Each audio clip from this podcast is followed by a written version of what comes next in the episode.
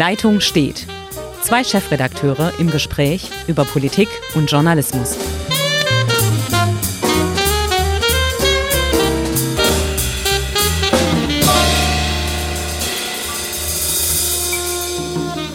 Hallo, mein Name ist Hendrik Roth. Ich bin Chefredakteur der Schwäbischen Zeitung und heute gibt es ein Spezial von Die Leitung steht. Folgender Hintergrund für unser Spezial. Wir sind bei der Schwäbischen Zeitung seit mehreren Wochen dabei, das Thema Antisemitismus von allen Seiten zu beleuchten. Wir hatten hier Fachvorträge von Antisemitismusprofessoren. Wir hatten einen großen Konvent von Antisemitismus-Experten. Und wir haben zurzeit hier die Anne Frank-Ausstellung. Zur Eröffnung der Anne Frank-Ausstellung gab es auch einen Poetry Slam von drei jungen Schülerinnen, der so beeindruckend war, dass es direkt mir in den Kopf kam, daraus müssen wir einen Podcast machen.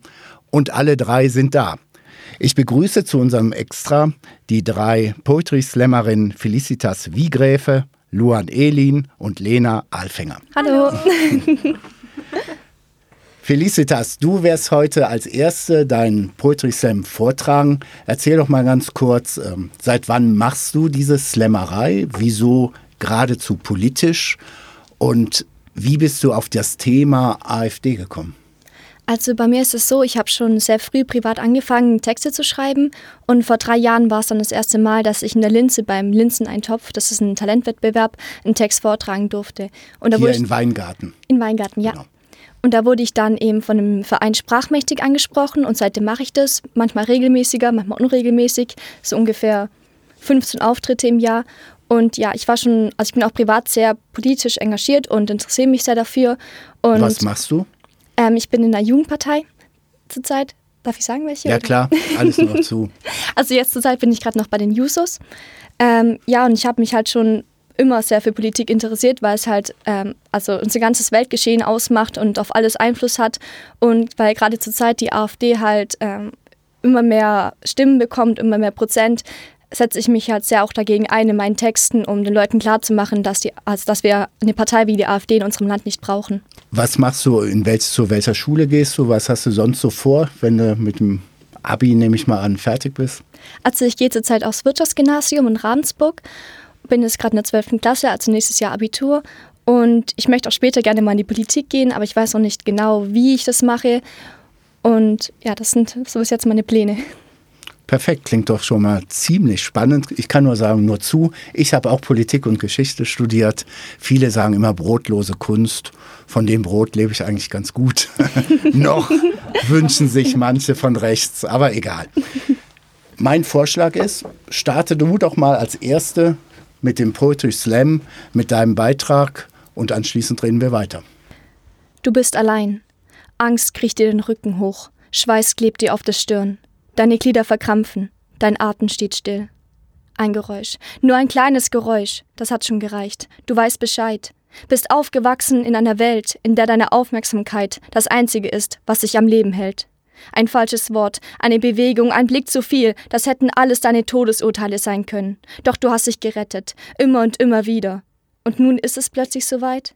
All die Gefahren und das Leid für nichts, Jetzt gibt es keinen Ausweg mehr. Langsam ziehst du dich zusammen, deine Beine ganz nah an dich ran und greifst deine Finger in dein Fleisch, immer tiefer, voller Kraft, doch das bemerkst du nicht. Zu betäubt ist dein Körper von der Angst, als die Türklinke sich runterdrückt und du das Gefühl hast, du erstickst. Deine Hoffnung zerbricht in tausend Stücke und wandelt sich um. In diese Männer, in Uniform gesteckt, haben sie ihr Herz nicht mehr am rechten Fleck. Ein Mann kommt auf dich zu und du fragst dich, in deinen tiefsten Albträumen, hast du dir so den Tod vorgestellt? Als du in seine leeren Augen starrst und versuchst zu schreien, doch der Schrei ist verblichen wie die Menschlichkeit aus diesem Mann. Sein Stahlhelm schlägt gegen deinen Kopf, als er dich packt und hochzieht und du im gleichen Moment aufgibst. Alles verschwert sich und du bist umgeben von nichts. Es tut mir leid, doch egal wie sehr ich es versuche, mich hineinzuversetzen, werde ich dieses Leiden und Entsetzen in ein paar einfachen Sätzen nicht zusammenfassen können. Es hing ein Zettel heute Morgen auf der Schultoilette. Auf dem war ein Hakenkreuz gekritzelt. Witzig. Wütend habe ich es abgerissen und zerrissen. Denn es tut mir leid für all die Menschen, die gestorben sind oder es überlebt haben und die man nicht in Frieden ruhen lässt, sondern sie bis heute noch verhetzt. Es tut mir leid, dass nach über 70 Jahren Kriegsende immer noch Leute meinen, die Minderheiten seien schuld. Ausländer raus, hoch mit den Deutschen, Menschlichkeit auf aus und unsere Grenzen geschlossen. Diese Leute meinen, alles, was nicht nach ihrer Pfeife tanzt, gehört erschossen. Es tut mir leid, dass ein Politiker Sätze raushaut, die wie Zitate aus meinem Kampf klingen. Sätze wie wir müssen ganz behutsam vorgehen und unserem Gegner Honig ums Maul schmieren. Doch wenn wir soweit sind, stellen wir sie alle an die Wand. Danke dafür, André Poppenburg. Es tut mir leid, dass Menschen ihre Heimat verlieren, an einem Krieg, an dem wir Mitschuld tragen und uns dann fragen, warum wir sie aufnehmen. Allein aus Menschlichkeit sollten wir das tun. Es tut mir so vieles leid, von Anne Frank bis heute. Doch jetzt ist es an der Zeit, uns zu zeigen, was uns das wirklich bedeutet. Ausstellungen wie diese, Menschen wie hier drin. Wir können alle helfen, die Geschichte in den Büchern zu lassen, doch den Mut zu fassen, sie regelmäßig zu lesen.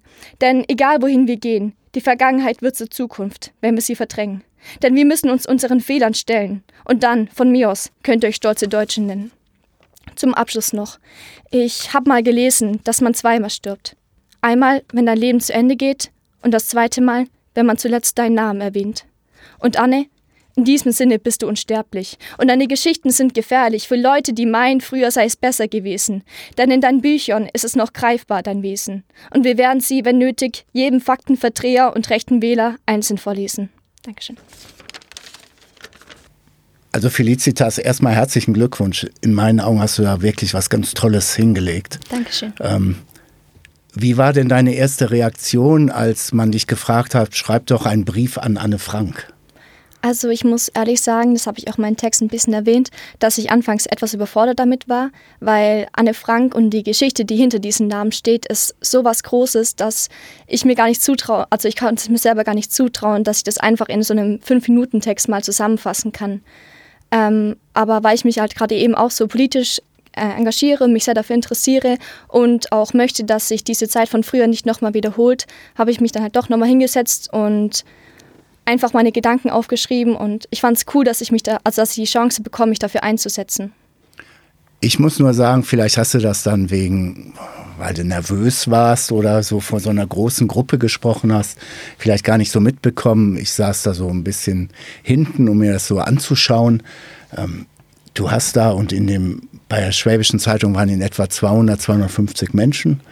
Die waren extrem bewegt, da war Stille, ähm, die waren überwältigt von dieser Sprachgewalt, auch wenn das vielleicht ein falscher Ausdruck ist in diesem Zusammenhang mit Sprachgewalt oder die, dieser Sprachkraft von dir. Und ähm, das gilt auch für die zwei anderen. Äh, ich muss da wirklich sagen, ich hoffe, dass jetzt auch noch viele an diesem Podcast dranbleiben, denn jetzt äh, kommen noch mal zwei Briefe beziehungsweise Slams in Zusammenhang mit Anne Frank, ähm, die es ebenfalls in sich haben. Dann würde ich mal sagen, wir kommen zu Luan Elin. Luan, das ist ja hier jetzt dein Künstlername. Genau. Erzähl mal ein bisschen was über dich, damit hier unsere Zuhörer erfahren, was für eine Person vor dem Mikrofon steht. Also ich gehe noch zur Schule, ähm, mache jetzt dann 2020 mein Abi ähm, auf dem Welfen-Gymnasium und ich engagiere mich in, auch eben wie Feli in verschiedenen politischen Gruppierungen, würde ich das jetzt so nennen.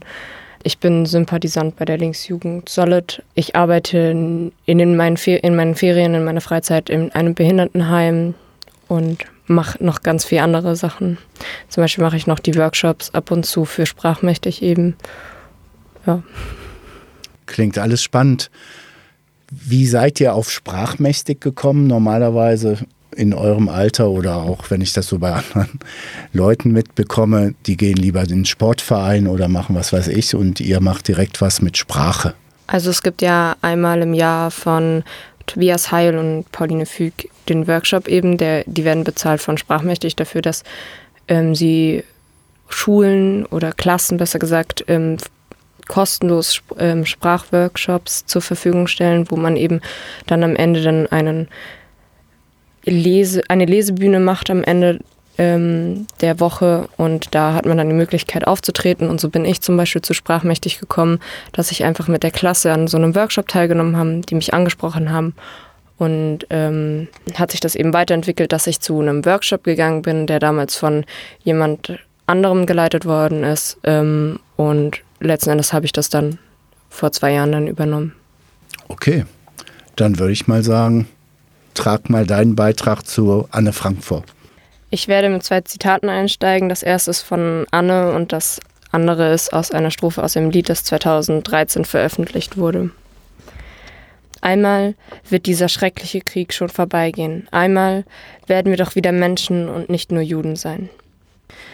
Ich sehe Nazi-Propaganda, sie schwebt überall im Netz, sie fühlt sich wohl im Bundestag, im neuen Einreisegesetz, am Stammtisch, wo man über die scheinbare Ausländerflut hetzt, fühlt sie sich zu Hause, in den Köpfen sitzt sie fest. Ohne Verstand mit Waffen und die Zähne voll gewetzt, werden unzählige Menschen bis zu ihrem Tod gehetzt. Zu viele Menschen leben, hat diese Ideologie zerfetzt. Ich frag mich, warum so viele Leute wegschauen. Ist es Angst, Akzeptanz oder Ignoranz? Ich wag es, denn je mehr Leute sich trauen, sich querzustellen, desto stärker ist der Widerstand. Ich frage mich, warum so viele Leute wegschauen. Zwischen diesen beiden Zitaten liegen 69 Jahre.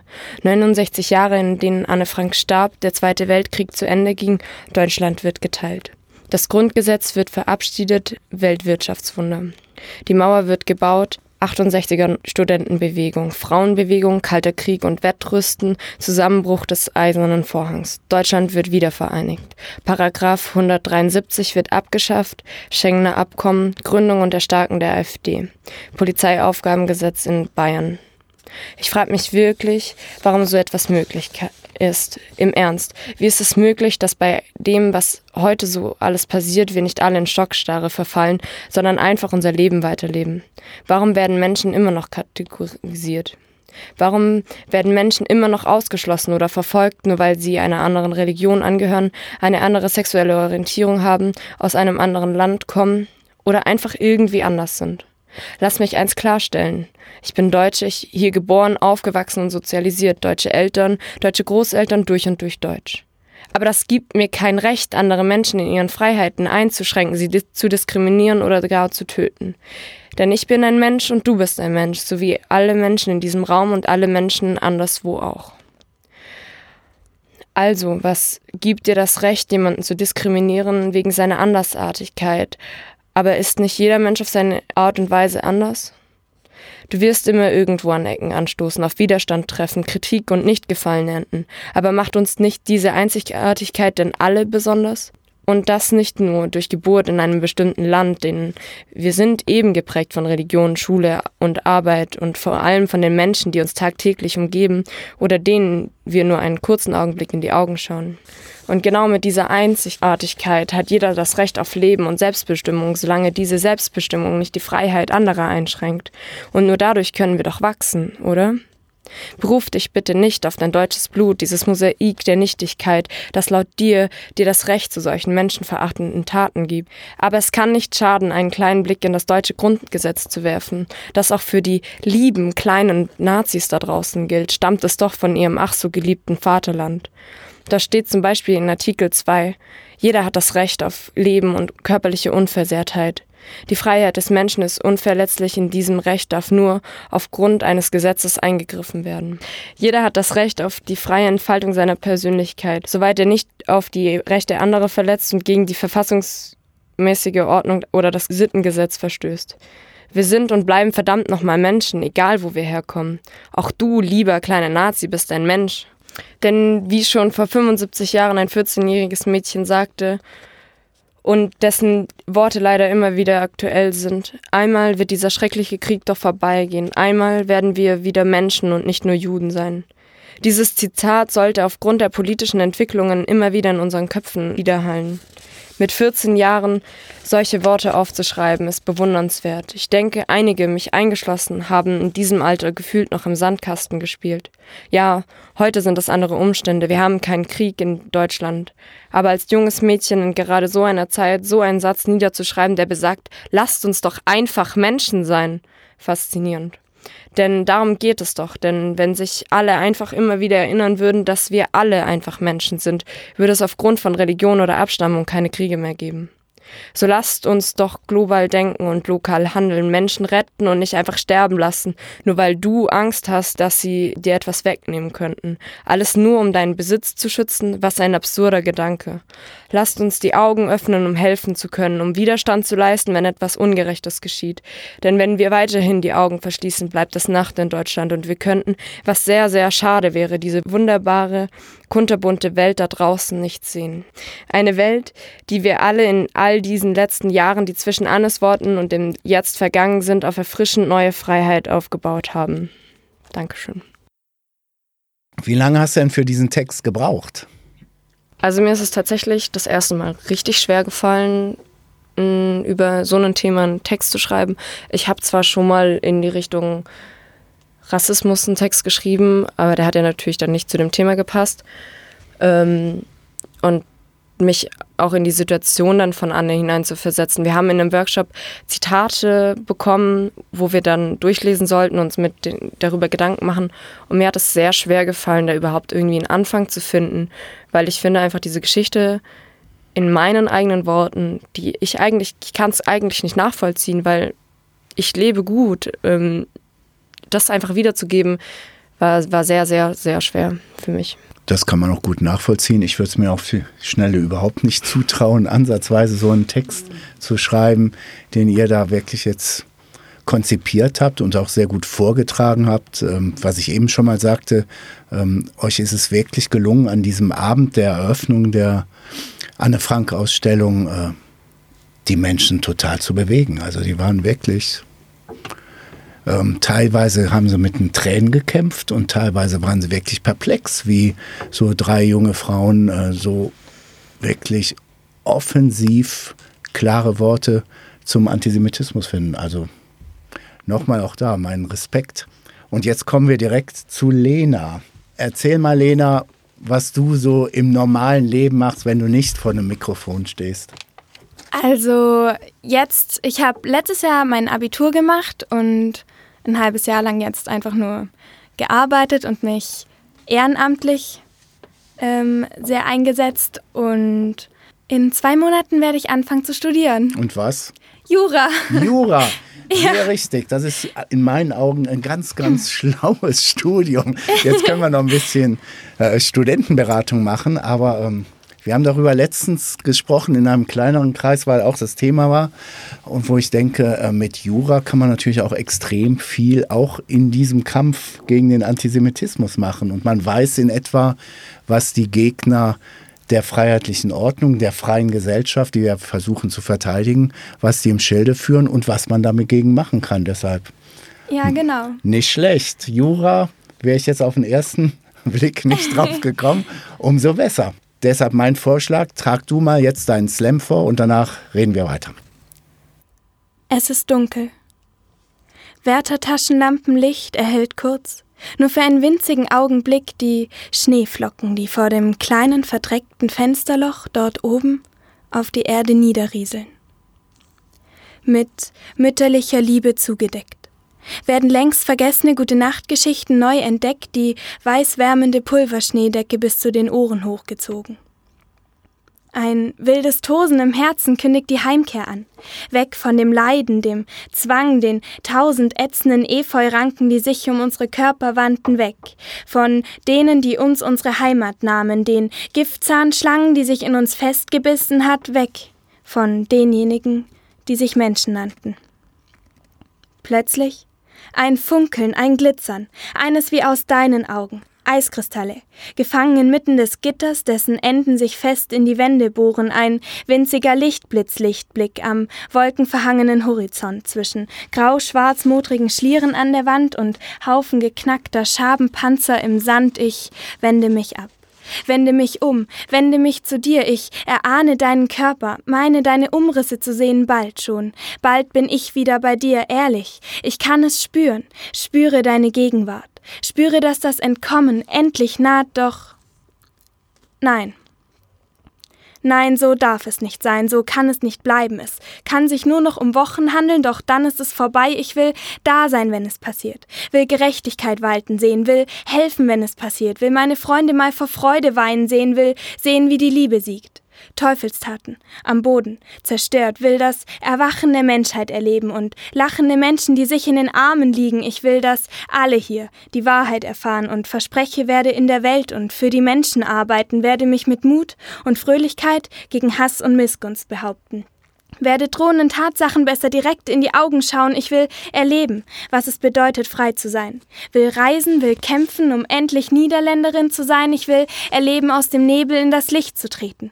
Will sehen, wie sie an ihren Nebelschwaden ertrinken. Ich will kämpfen, bis sich für mich die Himmelspforte öffnet. Will kämpfen für Margot und all die anderen, die brachen. Und ich richte meinen müden Körper erneut aufrecht an die Wand blinzle gegen die Schlieren an, die die kaltsalzigen Schweißperlen dort hinterlassen haben. Ich will aufstehen. Doch habe ich mich damit selbst übernommen. Ich falle und hole mir so noch zwei weitere blutende Wunden. Ich spüre, es ist zu spät. Doch will ich es mir nicht eingestehen. Ich sehe meine Beine, meine Glieder vor mir hier am Boden liegen und mit einer erschreckend starken Wucht bekomme ich einen Schlag auf meine Brust, die Schwäche kehrt zurück und mit ihr die Hitze, die mir schließlich meine letzten Kräfte nimmt. Liebe Anne? Nein, ich verstehe dich nicht. Doch ich lausche deinen Worten und lese die Geschichten, ich fühle mit dir.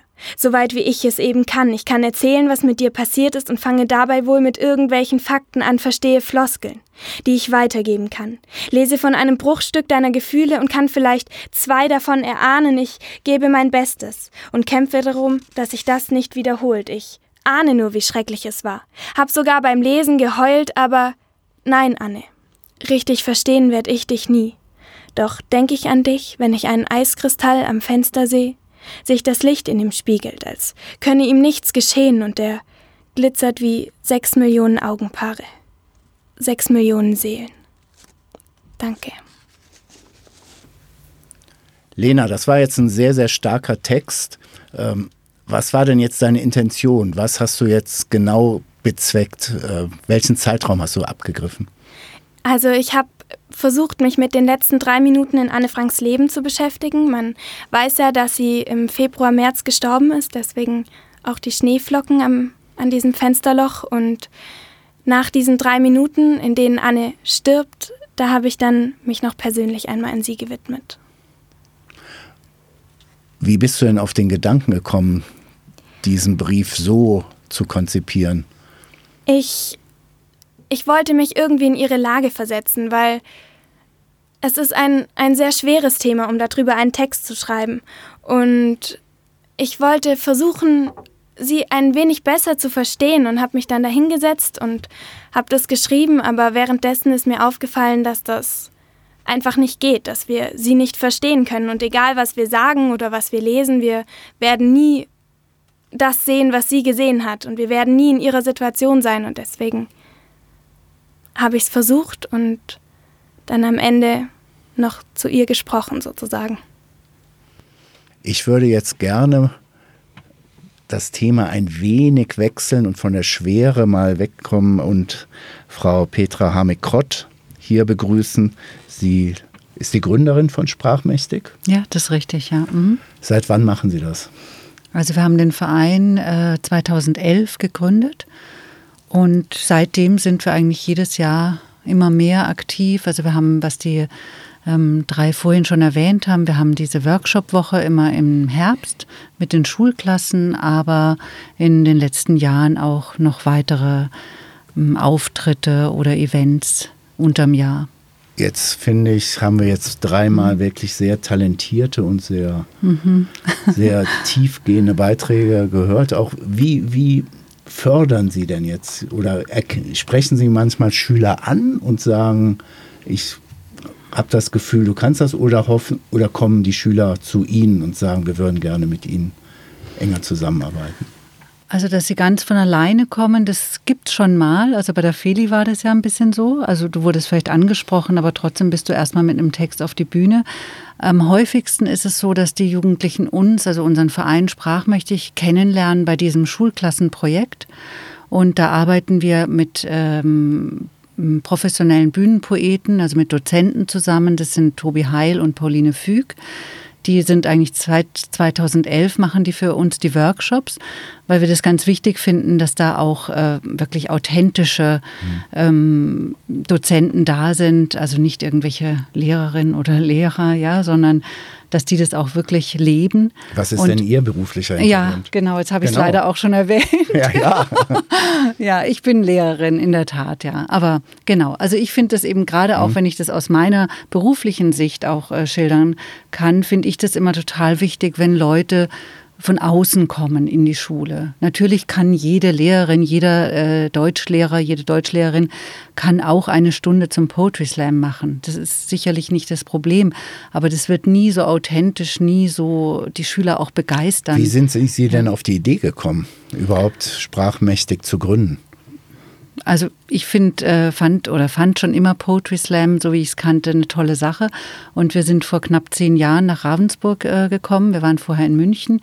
Und ähm, es gab hier ja schon eine Poetry Slam-Szene, also in, in, in der Linse in Weingarten, aber keine U20-Szene. Also ich hatte so den Eindruck, dass das bei Jugendlichen noch ganz unbekannt ist. Und das wollte ich gerne ändern, weil mich das eben selber begeistert und weil ich auch Jugendlichen, auch Jugendliche begeistern wollte für diese, wie ich finde, ganz tolle Form der Sprache und Literatur und auch eine gute Möglichkeit finde, sie dafür zu sensibilisieren und natürlich auch ihnen die Möglichkeit zu geben, aufzutreten, sich weiterzuentwickeln.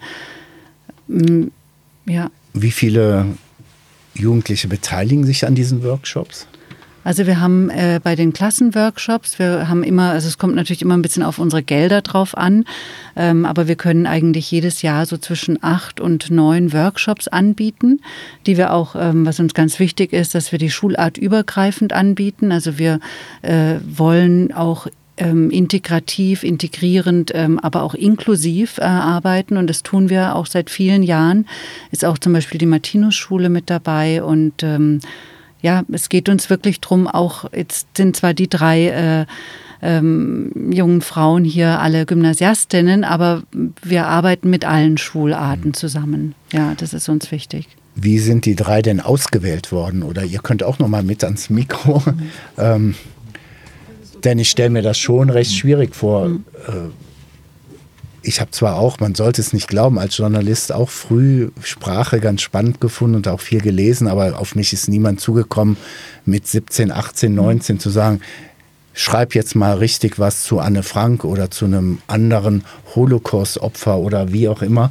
Ähm, das hätte mich schon umgehauen. Wie ist, wie, ist- wie ist das denn dazu gekommen, dass ihr diese drei Beiträge verfasst? Ich bin persönlich auch durch so einen Klassenworkshop zu dem Verein gekommen und bin dann auch immer mehr in diese Szene reingerutscht. Und wir drei sind einfach die aktivsten aus Okay. unserer Gruppe. Und ich vermute, deswegen sollten wir da auch Und, kommen. und das ist ja auch nie so, dass man sagt, ihr müsst jetzt diesen Text schreiben, sondern es ist so, hey, also uns wurde angeboten, dass ihr da auftreten könnt, wollt ihr oder wollt ihr nicht. Und dann können wir auch sagen, okay, nee, zu dem Thema kann ich jetzt nichts verfassen oder das ist gerade das Thema, was ich gerne, also worüber ich gerne was schreiben würde. Ja, genau. Was mich mal wirklich interessieren würde, auch so im Vergleich zu uns Redakteuren von der Schwäbischen Zeitung, wie lange habt ihr da an diesen Texten gesessen? Also wir haben zum Beispiel jeden Morgen eine Konferenz, wo wir dann auch entscheiden, was kommentiert wird, wer den Leitartikel schreibt, wie lange. Und da haben wir so, so ein Bauchgefühl, wie lange jemand für einen Kommentar braucht oder für einen Leitartikel. Aber äh, keine Ahnung, wie lange ihr braucht. Also ich glaube, das ist ganz verschieden. Jetzt gerade für den Text habe ich, glaube drei Tage nur gebraucht. Manchmal kann es sich aber auch über ein halbes Jahr ziehen. Manchmal habe ich so zwei, drei Stunden, wo ich plötzlich einfach so einen Impuls habe und dann schreibe ich und schreibe ich und es passt einfach. Und wie Ja. macht ihr das dann miteinander aus? Also ähm, besprichst du das quasi mit dir selber oder trägst du so ein paar Rohfassungen irgendjemand Vertrautem vor, wo du weißt, der lacht nicht oder der gibt dir gute Tipps, wie man es tut? Ähm, macht ihr das alleine oder macht das in der Gruppe dann? Also das ist verschieden. Ich glaube, ähm, wir haben ja eben diese Workshops, ähm, die wo ich jetzt auch mache ab und zu. Ähm, wenn wir eben so ein Thema kriegen, dann treffen wir uns auch und sprechen uns nochmal ab. Ähm, brauchst du da nochmal Hilfe? Brauchst du da nochmal Hilfe? Wollen wir es uns nochmal vortragen, dass wir einfach auch Bühnenpräsenz oder sowas üben einfach. Genau, also ich persönlich, ich schreibe immer am besten, wenn ich einfach alleine in meinem Zimmer sitze. Und ich schreibe dann auch immer meinen Text ganz fertig und dann trage ich ihn meinen Eltern vor. Das ist dann immer, das ist schwieriger als vor einem Publikum. Und dann schicke ich oft meinen Text ähm, weiter und bespreche mich noch mit, mit meinen Freunden oder mit Tobias Heil. Hattet ihr denn Resonanz auf euren Auftritt hier? Ja, also da sind verschiedene Personen auf uns zugekommen. Auch wir haben ein paar Angebote wieder bekommen für Auftritte und die Leute waren schon ziemlich begeistert, was wir so mitbekommen haben. Das freut uns natürlich immer, wenn die Texte die Leute bewegen und ihnen gefallen. Es war auch sehr faszinierend. Es kam eine Frau auf mich zu, die meinte, sie spricht kein Deutsch. Also sie hat es irgendwie versucht mir zu erklären. Und ähm, sie fand aber allein dadurch da- diesen Wortslang und wie, wie die Art des Vortragens fand sie sehr berührend. Ja, das fanden wir eigentlich alle auch und deshalb machen wir noch diesen Podcast. Ich kann mich nur bei euch dreien bedanken und auch bei Ihnen, Frau Hamekrott, äh, dass Sie hier gekommen sind, hier zur Schwäbischen Zeitung. Und nochmal vielen Dank. Und wir müssen noch einen Punkt klären, wenn man jetzt Lust hat, selber Poetry Slams zu machen und sich bei ähm, Sprachmächtig richtig mal ja, das antrainieren will, sich richtig coachen lassen möchte, mal mitbekommen will, wie macht man das richtig. Frau Hamekrott, wie kommt man an Sie ran? Also man kann uns einfach eine E-Mail schreiben. Wir haben auch eine Homepage, äh, sprachmächtig mit ae.de oder eine bei Facebook auch eine Gruppe von Sprachmächtig e.V. und äh, oder eine E-Mail mh, sprachmächtig.gmx.de und es freut uns natürlich immer, wenn auch Jugendliche einfach so auf uns zukommen, denn wir ähm, haben Vorhin ist schon ein bisschen durchgeklungen. Wir haben auch Workshops im Jugendhaus unterm Jahr, also nicht nur diese im Oktober.